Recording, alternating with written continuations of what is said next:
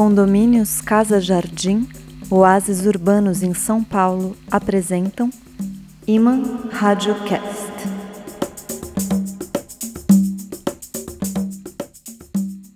Alô, alô, poderosas pod lovers, audioamantes aventureiros, damas do dial digital e outros seres das redes radiantes. Sejam bem-vindos ao Iman Radiocast, áudio performance semanal magnetizada por antigas mitologias, fábulas e relatos da tradição, poemas sábios, contos breves, humor filosófico, arte viva. E se este podcast pode tanto, hoje ousaremos ir além e dar a cara a tapa, literalmente, e o rubor da bofetada será o nosso guia na direção do imprevisível. O que vocês ouvirão, valentes, nessa linha de frente? Preparem as faces, Audio Facers. Eu sou Fábio Malavolha e este é o episódio 24 do Iman Radiocast, podcast da mitofábula poesia. Iman Radiocast.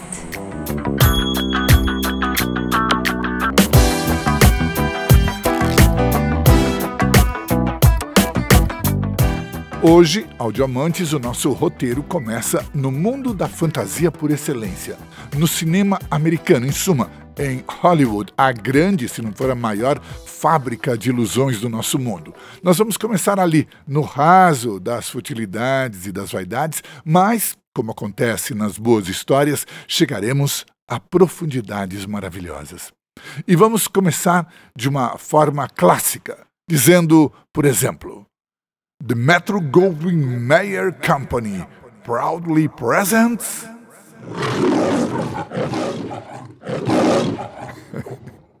Porque é um filme mesmo, algo que aconteceu na realidade, mas que parece ficção.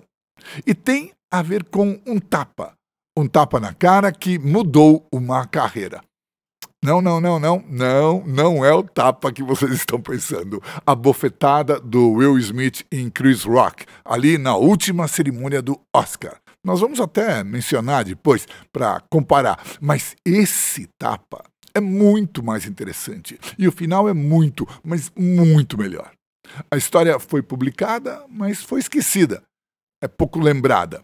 Ela tem a ver simplesmente com Margot Robbie, a intérprete da Arlequina no filme Esquadrão Suicida. E hoje, uma superestrela de Hollywood que fez sucesso, seja com filmes do tipo blockbuster, seja é, com produções mais sofisticadas. Enfim, uma lindíssima bombshell famosa no mundo inteiro. Muito bem. Mais nove anos atrás, em 2013, essa moça não era tudo isso, não. Ela tinha aparecido numa boa série de TV chamada Panam, como aeromoça da famosa companhia aérea, porém o seu currículo de cinema era nada. Uns papeizinhos menores em duas ou três produções bastante modestas. Enfim, uma jovem atriz australiana tentando a vida na América. Mas ela conseguiu ser chamada para uma prova, um teste para o papel de amante e depois esposa de ninguém menos que Leonardo DiCaprio na produção de O Lobo de Wall Street, que seria dirigida por Martin Scorsese. E o que aconteceu durante essa prova é, como nós veremos, alguma coisa extremamente instrutiva.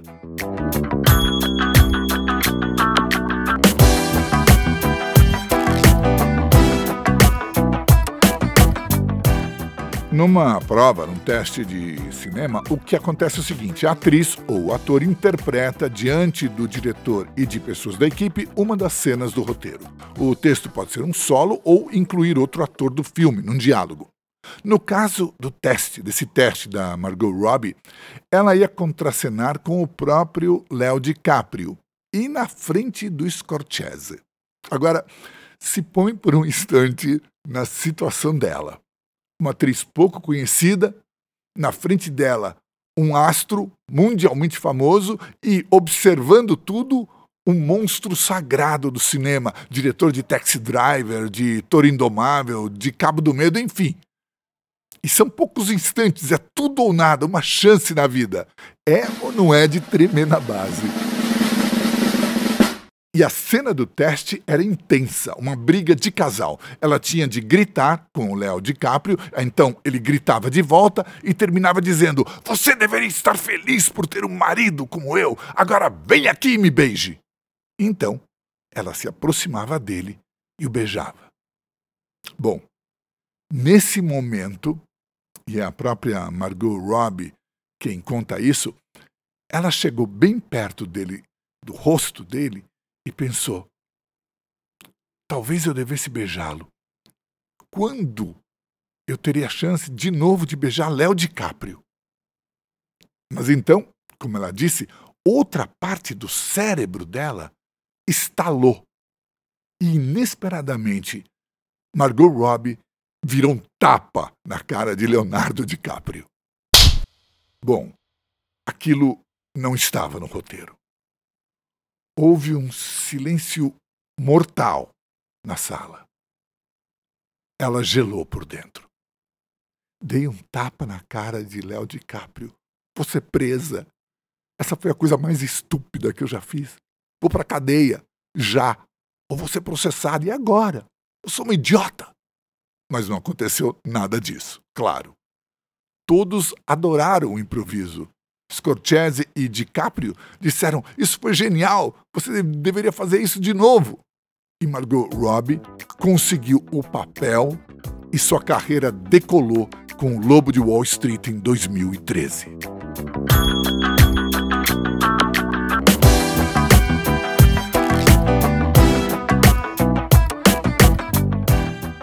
Que é fantabulástico nesta história, como diria a Arlequina, é que aquele tapa, aquele instante, definiu toda a carreira da Margot Robbie.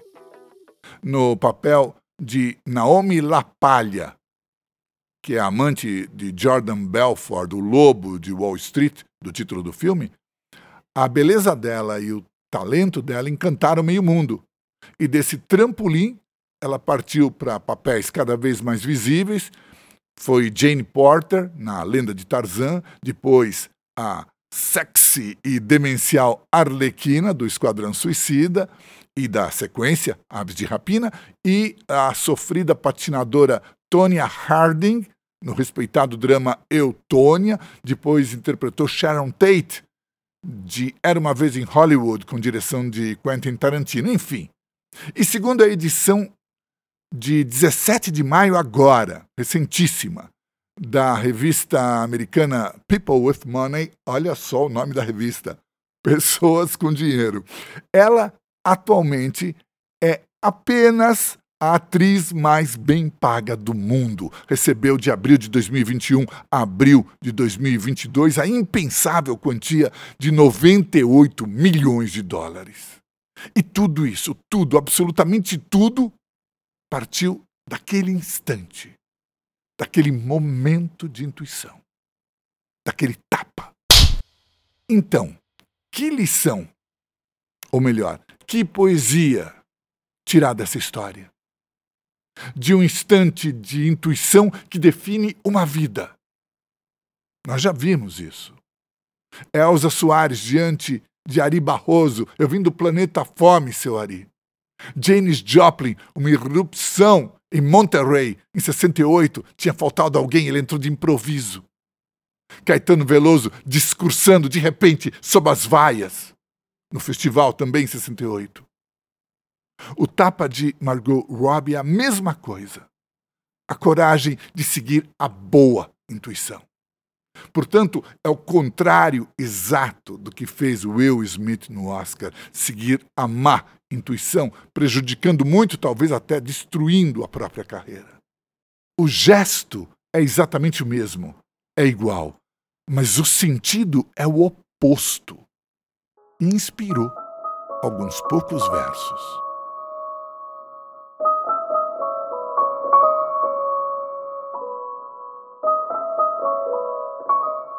Nem tudo que seduz é couro Nem sempre o igual é o mesmo. Num caso, tapa mero estouro, no outro, não foi dado a esmo. E o ato nada duradouro do tolo ouviu só o que quis, mas nela, intuição de ouro, a fez por sua fé feliz.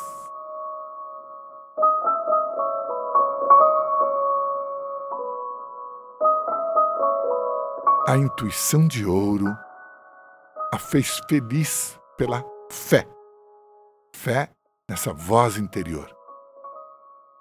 Mas claro que ser capaz de ouvi-la depende, pelo menos me parece, depende da capacidade de se retirar, de se ausentar em algum grau, pelo menos, do mundo que te cerca, que te chama, que te quer continuamente ocupado e voltado com tudo que está fora de você. Pesquisando para esse podcast, eu descobri algumas coisas interessantes sobre a Margot Robbie. Ou seja, apesar dela ser uma super celebridade, o estilo que ela adota é frugal. Quando viaja, ela gosta de ficar em hostels, que são pequenas hospedarias onde os viajantes interagem. E ela disse que nunca gastou muito com aluguéis ou com viagens. Essa simplicidade, eu imagino, é a coisa mais refinada que existe. Eu imagino, não, eu tenho certeza que é a coisa mais refinada que existe. E mais ainda em alguém que poderia esbanjar como um nababo.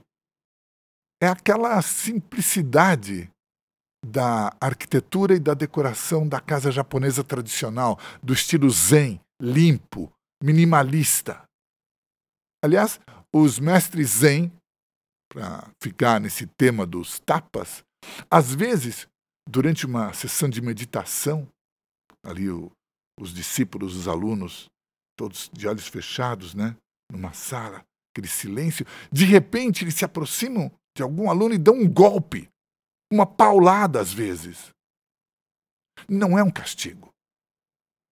É criar o inesperado, quebrar a expectativa. Porque esse golpe pode, num instante de intuição, iluminar aquele discípulo como um raio.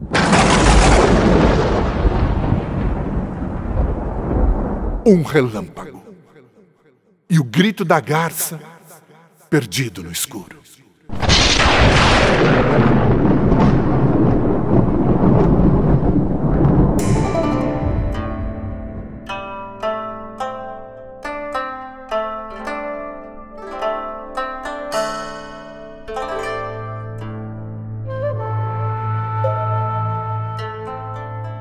Esse famoso Aikai, aliás, famosíssimo Aikai, de Matsuo Basho, o célebre poeta zen do século XVII, foi comentado no século XX por outro poeta, e eu completaria, filósofo da literatura e da arte, o mexicano Otávio Paz. Ele compara essa visão instantânea do grito da garça sob a luz do relâmpago com as portas do Satori, o nome que os zen budistas dão à iluminação. Nesse instante supremo, vida e morte, sentido e falta de sentido, eu e o outro, enfim, os opostos se fundem numa unidade transcendental, imprevisível, reveladora. O indizível, ao qual as palavras só podem aludir com imagens, com símbolos, com histórias, com poemas, com mitos, com parábolas.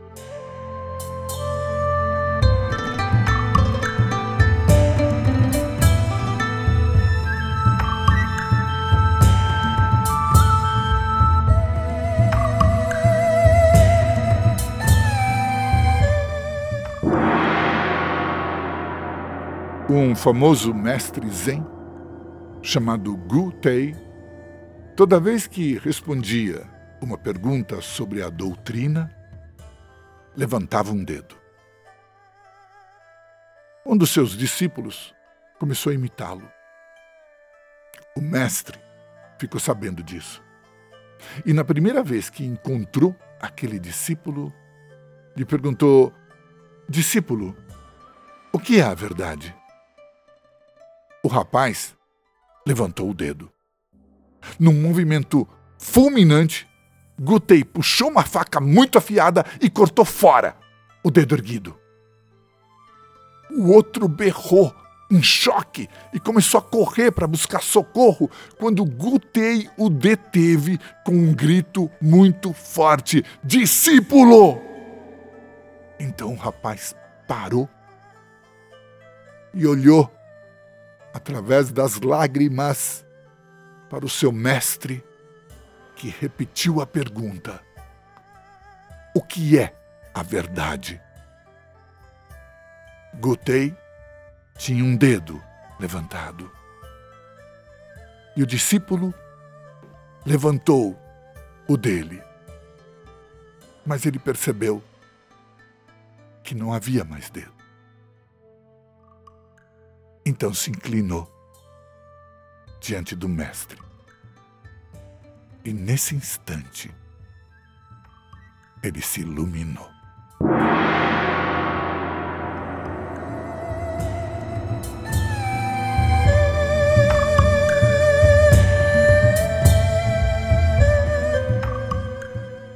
Boa essa história, né?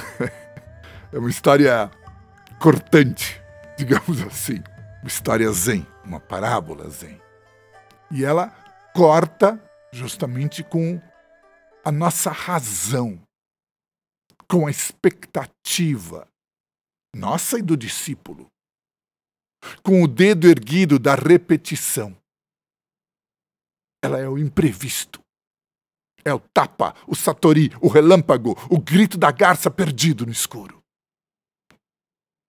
Jorge Luiz Borges, grande poeta argentino, sempre falo dele, certa vez dedicou algumas breves linhas ao Aikai. Ele praticou um pouquinho de Aikai, mas escreveu um Aikai admirável, que é o primeiro da série, são acho que 17 Aikais, e ele diz o seguinte: Algo disseram a montanha e o mar, já me fugiu.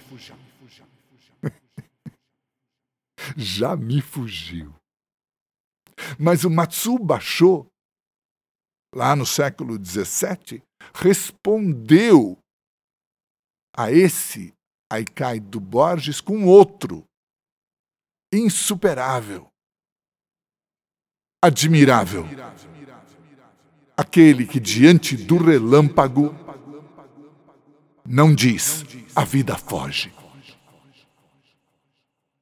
É o instante esse imperceptível agora, entre o antes e o depois, onde nós nunca estamos.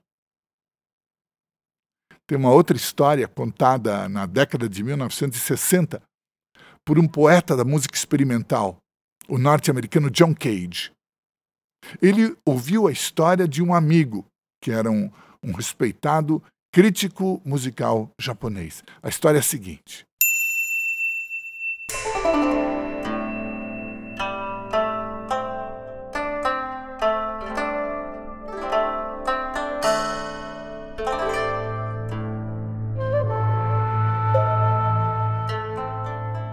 quatro ou talvez cinco anos atrás, eu estava conversando com Hidekazu Yoshida. Estávamos no trem de Donaueschingen para Colônia. Mencionei o livro de Erringel, chamado A Arte Cavalheiresca do Arqueiro Zen. O clímax melodramático deste livro ocorre com um arqueiro acertando na mosca do alvo apesar de estar em escuridão total. Yoshida me falou que havia uma coisa que o autor esqueceu de destacar, ou seja, que vive atualmente no Japão, um arqueiro altamente estimado que nunca foi capaz de acertar na mosca nem na mais clara luz do dia.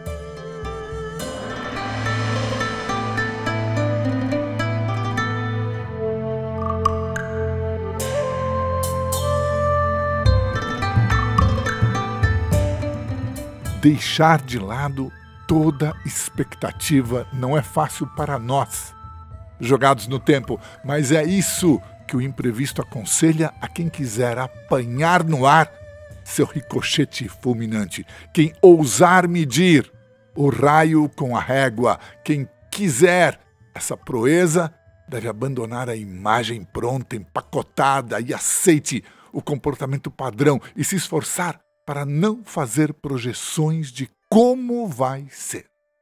Talvez seja inevitável ser um tanto previsível nesse mundo, mas não esqueçamos que é fundamentalmente inútil. Lembremos do que diz o poeta. Esta é a coisa, depois é incerta, e ainda, ainda, e incerta ainda, escapa a coisa nessa berlinda e tem mil formas, além de esperta. Certamente não será nossa razão o instrumento capaz de apanhar tal coisa. A história de Margot Robbie só serve como símbolo, isto é, como suporte de uma meditação. Esqueçamos os milhões de dólares. Meditemos o momento fatal, o instante antes do tapa, a voz secreta no ouvido. E nunca vai ser igual ao que já conhecemos. Há um misterioso poema do pintor e hermetista contemporâneo francês Louis Cattiot gênio desconhecido de nosso tempo, cujo dizer de resto é semelhante àqueles aforismos paradoxais do Lao Tse. Vamos ouvir esse poema. Como ninguém sabia encontrar a palavra que ele pedia, o mestre tirou o peixe da água e o jogou no chão, dizendo: Ele entra. Mas o monge de imediato repôs o bicho na água, respondendo: Ele sai. E entre dez mil buscadores, dali em diante, só dois conheceram a única verdade. Pois é, trata-se de um enigma, uma questão intrigante que não se resolve com raciocínios e que revela o parentesco real do seu autor como eu disse, com o lendário Lao Tse, o autor do Tao Te Ching e fonte primeira do taoísmo. Ambos fazem parte da mesma linhagem de sábios. Por isso, Catio pode escrever que nos calamos nomeando, velamos mostrando e repousamos agindo. Coisa que incomoda todas aquelas pessoas que, de um modo ou de outro, gostariam que o mundo obedecesse aos seus manuais de etiqueta.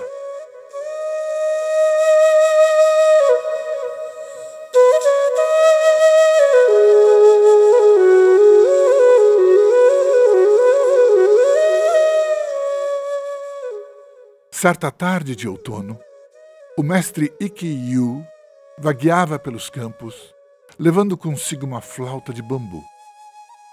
Um eremita ao vê-lo, perguntou: Quem és tu?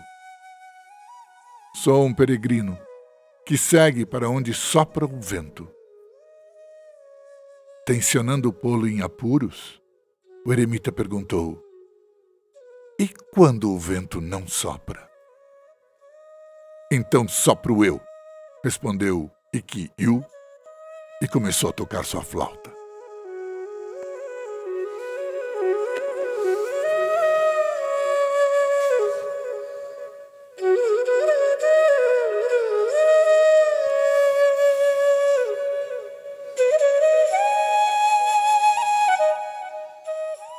Esta pequena fábula zen ilustra de modo claro e mais uma vez a dificuldade de apanhar quem está desperto em armadilhas racionalizantes e comportamentos padrão.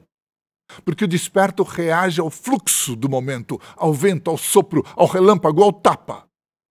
A rigor, é ele quem desfere o tapa o golpe que nos abre de repente ao infinito das possibilidades, se estivermos bastante soltos para não reagir conforme fomos pré-programados.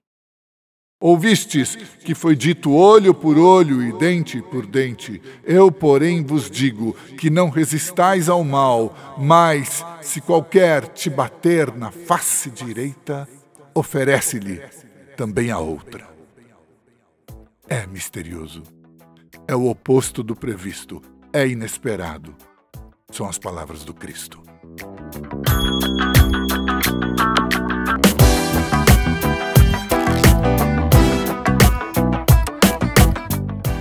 Bom, depois disso nós estamos realmente chegando ao fim. E posso dizer que entre tapas e beijos. Nós começamos falando de filmes. E antes de terminar, eu lembrei daquela cena final de Cinema Paradiso, maravilhoso longa-metragem de Giuseppe Tornatore, em que o menino Totó, já crescido e transformado no grande diretor de cinema Salvatore De Vita, volta à sua pequena cidade natal, onde começou a sua paixão pela sétima arte. Ele vem para o enterro de Alfredo, velho projecionista, que o iniciou nos segredos da arte e ali ele encontra um presente deixado pelo seu amigo, uma lata de filme. E quando a projeta, estão lá todas as cenas de beijos dos antigos filmes que o padre da aldeia mandava cortar. E é essa sequência final, essa série emocionante de beijos e as lágrimas de Salvatore. E como eu encontrei também uma frase do Nelson Rodrigues, que chama o tapa, talvez com um certo exagero, de o mais importante de todos os atos humanos, eu pensei que talvez, talvez, valesse a pena também reunir todas as famosas cenas de tapas. Sidney Poitier, que pela primeira vez revida o tapa de um branco num filme em No Calor da Noite. Marlon Brando, que esbofeteia Al Martino em O Poderoso Chefão. Os dois tapas de Cher em Nicolas Cage em O Feitiço da Lua. O tapa de Vivian Leigh em E o Vento Levou. As bofetadas em todos os passageiros na partida do trem de meus caros amigos, de Mário Monicelli e muito mais. As muitas belas heroínas que deram tapas na cara de vilões, as mocinhas que bateram em rapazes demasiado entusiasmados. O tapa é o corte, a marca de um momento, o espanto e a atenção plena. E como todo ato humano, pode ser banal ou significativo. Então, não podendo desejar melhor, termina desejando que o tapa que nos estiver destinado seja o mesmo que tomavam, ao serem armados pela primeira vez, os antigos cavaleiros a bofetada que nos abrirá as portas da impecável ordem de cavalaria.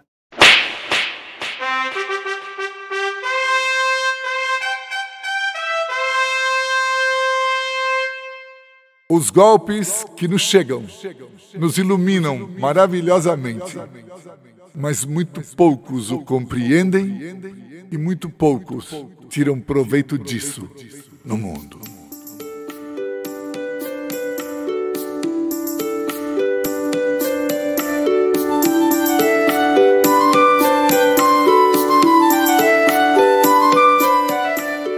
E antes de acabar, o nosso lembrete de sempre, agradecendo vocês que ouviram e o mecenato dos condomínios Casa Jardim, da construtora Cid Incorp, que viabiliza a produção. São condomínios eh, de alto padrão, residências em São Paulo, casas integradas aos seus jardins, que vocês podem conhecer no site da construtora www.seedincorp.com seed.com.br. Esse seed é semente em inglês, S-E-E-D.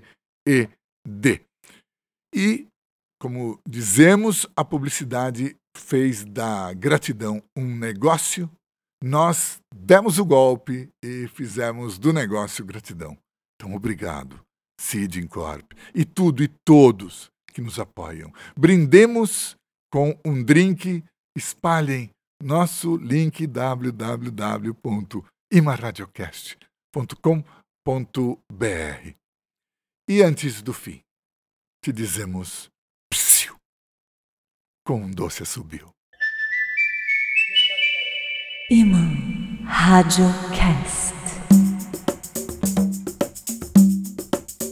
É isso, podcast com a plateia, áudio inspirados amantes, rádio encantadas amigas. Antes de acabar, mais uma, mais uma coisa antes de acabar. Anunciamos a manutenção da nossa palavra a partir de agora no nosso site www.imaradiocast.com.br, vocês encontram a seção Pod Escritos com os textos e poemas, com textos e poemas, talvez não todos, mas com textos e poemas apresentados em cada um desses episódios. Lindos textos, lindos poemas. Era uma promessa, agora foi cumprida. No mais, vocês encontram o Iman Radiocast nas plataformas de streaming, Spotify, Anchor, Deezer, Google Podcast e Amazon Podcast e no site. Eu sou Fábio Malavolha, me despedindo dos doce ouvidos de vocês. Até o nosso próximo encontro, eu faço votos que todos fiquem estapafurdiamente bem. Tchau, tchau.